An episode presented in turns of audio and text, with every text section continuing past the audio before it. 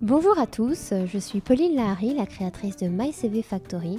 Nous accompagnons les candidats à se démarquer sur leur CV principalement.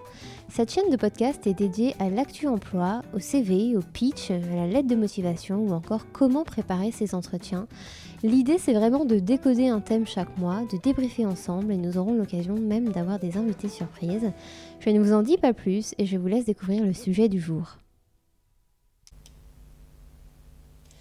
L'entretien téléphonique, les erreurs classiques à éviter. Alors la première erreur dont on va parler, c'est d'avoir une messagerie qui n'est pas adaptée.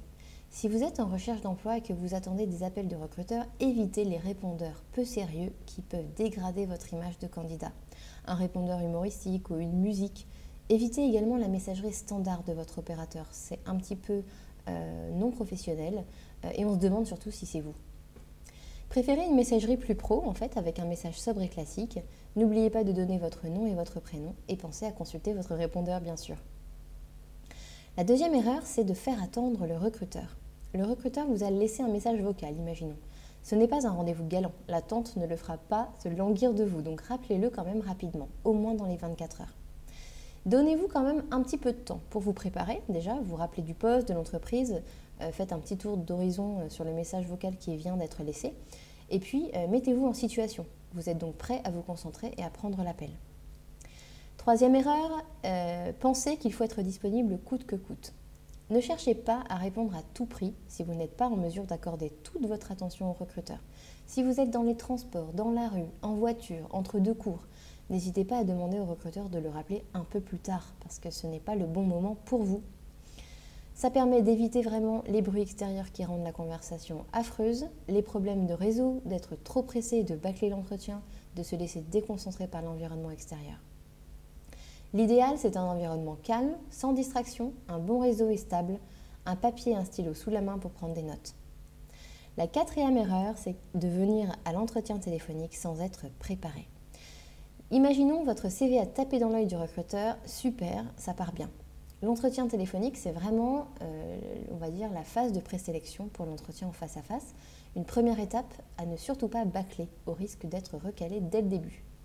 Donc préparez quand même vos réponses aux questions les plus basiques. Présentez-vous, parlez-moi de vous. Qu'est-ce qui vous attire dans ce poste? Pourquoi pensez-vous être la bonne personne pour ce rôle? Quels sont vos points forts, vos points faibles et quelles sont vos compétences clés? Ayez des réponses pour chaque question. Soyez prêts. Cinquième erreur, euh, vous auriez tort de ne pas vous aider de notes avec un papier et un stylo. Ça paraît ringard, mais franchement ça aide. L'entretien téléphonique, le recruteur, il ne vous voit pas. Donc c'est vraiment l'occasion de vous aider de notes, déjà pour rassembler vos idées, ne pas perdre le fil de vos idées et ne pas vous retrouver à court d'arguments également. Donc si vous avez bien préparé votre entretien téléphonique, vos notes doivent comprendre des éléments sur l'entreprise hein, et le rôle, mais inutile d'écrire un roman bien sûr, vous allez écrire des points clés qui vont vous permettre de ressortir comme un film dans votre tête. Euh, à, la lecture d'un mot-clé, vous allez pouvoir dérouler euh, ce que vous aviez préparé. Vous allez pouvoir écrire vos compétences clés, vos réponses à des questions basiques et les questions que vous souhaitez poser. Sixième erreur, trop préparer ses réponses. Donc à l'inverse, ne préparez pas des paragraphes entiers à lire au recruteur. Déjà, on voit clairement que ça va manquer de spontanéité, un manque de naturel euh, fou, et puis vous allez sonner faux. Euh, préférez vraiment utiliser euh, des idées, des mots-clés, éventuellement quelques tournures de phrases qui vous plaisent, mais vraiment pas plus. Pas de phrases ni de paragraphes entiers parce que ça va s'entendre. Septième erreur, parler d'une voix monocorde. Au téléphone, vous n'avez pas à vous soucier du langage corporel, c'est déjà un bon point. Mais la communication non verbale n'a pas disparu. Tout se concentre sur votre voix et votre ton. Donc évitez de parler d'une voix monocorde, le recruteur va penser que vous vous ennuyez ou alors il va même s'ennuyer lui-même. Lors de votre préparation, n'hésitez pas à parler à voix haute en fait pour étudier votre voix et votre ton. Soyez dynamique, enjoué, mettez l'accent sur les bons mots-clés et n'ayez pas peur des silences au bon moment. Huitième erreur, ne pas savoir conclure. Combien de candidats j'ai vu qui n'ont pas su conclure à un entretien. Ne finissez pas l'appel avec un simple merci, au revoir, ou alors pire, bisous.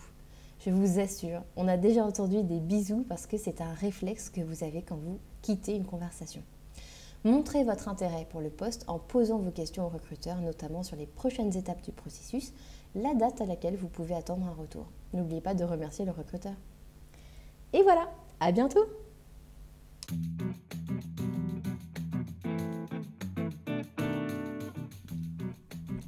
Merci à vous pour votre écoute. Si vous avez aimé notre podcast, n'hésitez pas à le partager autour de vous et à nous mettre quelques étoiles sur iTunes. Je vous dis à très bientôt pour de nouvelles aventures.